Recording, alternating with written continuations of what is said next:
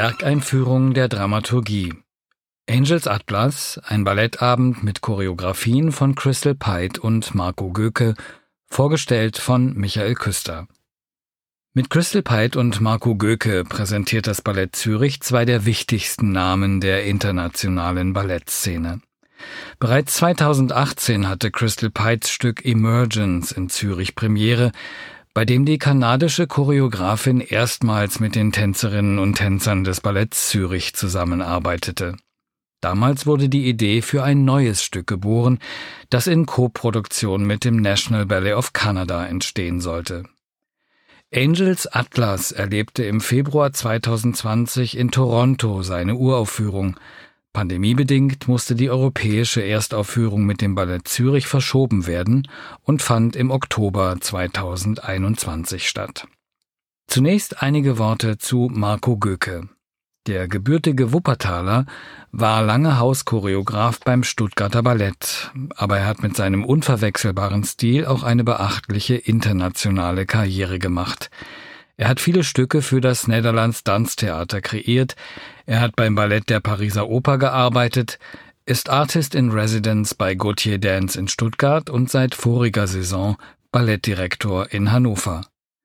Bereits zum zweiten Mal ist er gerade von der Zeitschrift Tanz zum Choreografen des Jahres gekürt worden. In den mittlerweile 20 Jahren seiner Karriere hat er eine ganz eigene Bewegungssprache kreiert, die man mitunter als Flatterstil und mit dem Attribut nervös beschrieben hat. Aber das greift zu kurz. Seit seinen Anfängen spielt Marco Göke mit der Membranspannung des menschlichen Muskelkostüms, mit energetischen Blockaden und unsichtbaren Ventilen, aus denen die angestaute Kraft an geeigneter Stelle dann doch zu entweichen scheint. Hochartifiziell ist diese Art der ästhetischen Formgebung und unverwechselbar. Es ist ein prismatisches Tanzverfahren. Ein physischer Impuls wird gebündelt, aufgesplittet und in seine schillernden Fasern zerlegt. Das Ganze entwickelt eine unglaubliche Faszination. Almost Blue war 2018 Marco Gökes letztes Stück in seiner Funktion als Hauschoreograf beim Stuttgarter Ballett. Sein Vertrag ist damals nicht verlängert worden, nach immerhin 13 Jahren, eine Extremsituation für den Künstler. Die Umstände seiner Entstehung merkt man dem Stück auch an. Gleich zu Beginn fallen Schüsse, am Ende sehen wir einen blutverschmierten Tänzer. Die künstlerische Verzweiflung ist buchstäblich mit Händen zu greifen. Wenn Marco Göke choreografiert, dann fliegen die Hände, dann zittern die Finger. Der Fokus liegt ganz klar auf den Armen, Köpfen und Oberkörpern der Tänzerinnen und Tänzer. In rasendem Tempo werden immer neue Bewegungsschichten hinzugefügt und das kann die Ausführenden mitunter bis in die motorische Verzweiflung treiben. Dennoch, es entstehen Aussagen, die voller Tiefe und Empfindsamkeit sind und die Sicht auf Dinge und Menschen erweitern. Der Titel des Stücks Almost Blue ist inspiriert von einem berühmten Song von Chet Baker. Fast traurig, so hat Marco Göke das für sich übersetzt. Allerdings kommt dieser Chet Baker Titel in der Ballettmusik dann gar nicht vor. Vielmehr verwendet der Choreograf Musik von der Formation Anthony and the Johnsons und von der amerikanischen Blues- und Soul-Legende Etta James. Der erste Teil mit der geradezu süchtig machenden Stimme von Anthony Higarty hat einen sehr elegischen Charakter. Der Gesang verbindet sich auf wirklich magische Weise mit dem choreografischen Material. Mit Etta James bekommt das Ganze dann aber einen Zug nach vorn, man spürt eine Aufbruchsstimmung und tatsächlich ist das Leben natürlich auch für Marco Göke weitergegangen. Die Wogen haben sich geglättet, er hat inzwischen längst wieder in Stuttgart gearbeitet und darüber hinaus ist er sehr erfolgreich in seiner Position als Ballettchef in Hannover. Die Musik ist das eine, aber Marco Göke führt seine Tänzer immer wieder auch an die Grenze zwischen Tanz und Sprache. Er lässt sie flüstern und die verrücktesten Geräusche machen. Expressivität garantiert. Flatterarme, expressive Handstellungen oder auch das fahrige Abtasten und Klopfen auf Torso und Gliedmassen sind charakteristische Elemente in Marco Gökes Choreografien. In Almost Blue sind die Oberkörper aber oft nicht mehr nackt wie in vielen seiner Stücke, sondern diesmal mit Shirts und langen Handschuhen bedeckt. Man hat den Eindruck, nur noch auf Torsos zu schauen, auch das damals ein Wutreflex von Marco Göke, dass er die freien Oberkörper und Arme, die ja so etwas wie sein Markenzeichen waren, dem Blick des Publikums entzogen hat. Und seine Wut, die entlädt sich dann auch noch einmal richtig am Beginn des letzten Teils, wenn nämlich von oben Unmassen von Dreck auf die Bühne gekippt werden. Der Dreck war das Ventil für meine Traurigkeit, sagt der Choreograf, Eindrücklich ist hier zu erleben, wie aus Schmerz und Verzweiflung große Kunst entstehen kann. Almost Blue von Marco Göke. Mit ihren geheimnisvollen, theatralisch modernen Stücken gehört die 1970 geborene Kanadierin Crystal Pite zu den interessantesten Tanzschöpferinnen der Gegenwart. In Vancouver leitet sie ihre eigene Kompanie namens Kid Pivot, wird aber immer mehr von den renommiertesten Kompanien der Welt umworben. Die klassischen Routinen hat sie in den letzten Jahren aus den Angeln gehoben, denn schon lange ist ihr Tanz allein nicht genug. Ihr Stück Betroffenheit reagierte 2015 auf den Verlust eines Kindes. Flight Pattern zeichnete 2017 in Londons Covent Garden die Flüchtlingskrise nach. Großes internationales Echo fanden zuletzt zwei Stücke für das Ballett der Pariser Oper, The Seasons Canon sowie Body and Soul. Crystal Pite arbeitet stark assoziativ. Ihre Stücke haben auch ohne konkret zu erzählen immer etwas Theatralisches. Sie wagt es auch als moderne Choreografin zu erzählen, nicht unbedingt linear, sondern mit Effekten, Sprachfetzen, Projektionen und vor allem mit der starken Intensität der Bewegungen. In vielen ihrer Stücke ringt das Tänzerkollektiv um seine innere Dynamik, sucht nach dem Wert des Einzelnen in der Menge, nach dem Echo des Solisten in der Gruppe. The border between everything we know and everything that we don't know, so hat sie einmal das Ziel ihres künstlerischen Interesses beschrieben, Unermüdlich erkundet sie deshalb die dunklen, unbekannten Felder des menschlichen Lebens. Architektonische Klarheit, die hat Crystal Pite bei William Forsyth gelernt. Ab Mitte der 90er Jahre gehörte sie zum Ballett Frankfurt. Wo Forsyth aber akademische Posen zitiert, zerlegt und neu aufbereitet, eliminiert Pite alles Abstrakte und entfesselt emotionale Dramatik. Das Ballett läuft bei ihr noch als Dynamo im Hintergrund, aber die erzeugte Energie ist radikal zeitgenössisch.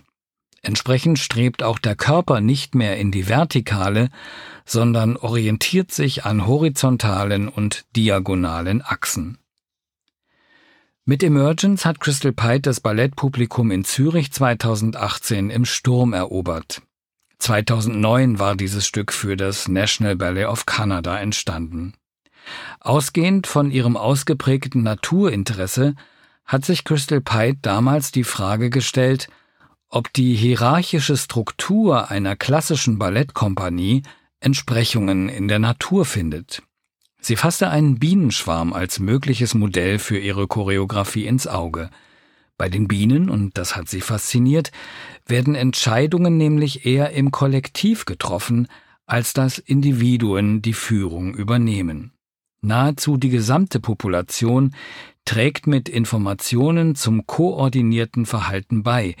Jedes Individuum, das sich an der kollektiven Debatte beteiligt, bringt seine sachkundige und unabhängige Einschätzung ein, bis die Einzelbeiträge zu einer Synthese verschmelzen. Von Hierarchie also keine Spur. In Emergence verwandeln sich die Tänzerinnen und Tänzer des Balletts Zürich in ein Volk von Insekten. Es ist ein Gruppenstück, das seine Stärke vor allem in den großen Ensembleszenen entfaltet, wo die traumschönen Duette und Trios aber gleichzeitig keinen Zweifel daran lassen, dass jede Gruppe aus Einzelindividuen besteht. Immer wieder arbeitet Crystal Pite mit dem kanadischen Komponisten und Zaunkünstler Owen Belton zusammen. Er hat für Emergence eine Soundlandschaft kreiert, die mit Marschrhythmen ebenso arbeitet wie mit den raschelnden Geräuschen emsig beschäftigter Insektenvölker. Dazu kommen Lautäußerungen von den Tänzern selbst. Gelegentlich zischen sie wie räuberische Gottesanbeterinnen, aber man kann auch darüber staunen, welche Kraft allein aus einem gemeinsamen Zählen entsteht. Zwischen Emergence und Crystal Pites neuestem Stück Angels Atlas gibt es einige Verbindungslinien. Auch Angels Atlas ist ein Gruppenstück und man muss es noch einmal ausdrücklich betonen, es gibt heute nur wenige Choreografen und Choreografinnen, die es überhaupt noch wagen, für großes Corps de Ballet zu choreografieren. Crystal Pite beherrscht das vortrefflich und es ist eine besondere Erfahrung, wie sehr einen die kollektive Wucht eines großen, wogenden Ensembles in ihren Band ziehen kann. In Angels Atlas gibt es aber immer wieder auch gefühlsintensive Pas und kleine Soli, die Crystal Pite in ihre Gruppenbilder hineinmalt, Liebes- und Trauerepisoden, die von der Gemeinschaft aufgefangen werden. Angels und Atlas, das sind auf den ersten Blick zwei Begriffe, die wenig miteinander zu tun haben, aber im Grunde genommen wieder das zentrale Thema von Crystal Pite weiterdenken. Jenseits aller materiellen, aller dramatischen Aspekte wird das Stück von transzendenten Fäden zusammengehalten. Alles ist mit allem verbunden, nichts geschieht ohne Sinn und Hintersinn. Die Engel, sagt Crystal Pite, stünden für das, was wir nicht wissen, der Atlas für das, was wir wissen, und das Stück für die Grenze dazwischen. Kosmische Winde scheinen durch dieses Stück zu wehen und in diesem Zusammenhang muss man das Lichtkonzept erwähnen, das J. Gover Taylor und Tom Fisser ersonnen haben. Die beiden haben ein ausgeklügeltes System zur Steuerung reflektierten Lichtes entwickelt. Auf einer Projektionsfläche kreiert es komplexe malerische Bilder und erzeugt eine verblüffende Illusion von Tiefe und Natürlichkeit. In ihrer Endlichkeit, ihrer Vergänglichkeit haben Licht und Tanz viele Gemeinsamkeiten. So direkt wie keine andere Kunstform bringt der Tanz die Fragilität und Endlichkeit des Lebens zum Ausdruck oder das Verlangen des Menschen, diese Fesseln überwinden zu wollen und auf einen perfekten Moment der Selbstverwirklichung hinzuarbeiten. Die Musik in Angels Atlas stammt wie schon in Emergence von Owen Belton, am Anfang und Ende stehen jedoch zwei A cappella Kompositionen, die man durchaus als Engelsmusik deuten kann. Von Peter Tschaikowskis cherubinischer Hymne spannt sich der Bogen zu O Magnum Mysterium, einem inzwischen berühmten Chorstück des amerikanischen Komponisten Morton Lauritsen aus dem Jahr 1994. Ich stelle mir den Körper gerne als einen Ort vor, sagt Crystal Pite, an dem das Sein angehalten und geformt wird.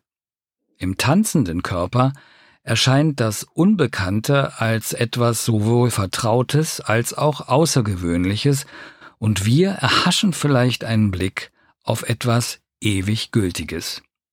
Ich versuche etwas zu schaffen, das von unserer Vergänglichkeit spricht und unseren Trotz zum Ausdruck bringt. Etwas, das einen leidenschaftlichen Puls des Lebens hervorruft. Vom Puls des Lebens erzählen die drei Stücke des Ballettabends Angels Atlas.